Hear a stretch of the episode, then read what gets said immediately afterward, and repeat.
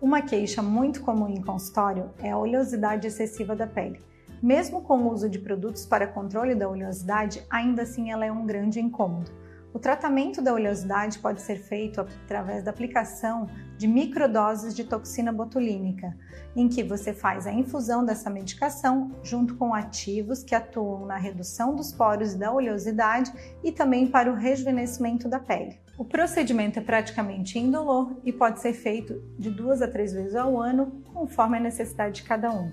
Se você se interessou pelo assunto, deixe seu comentário.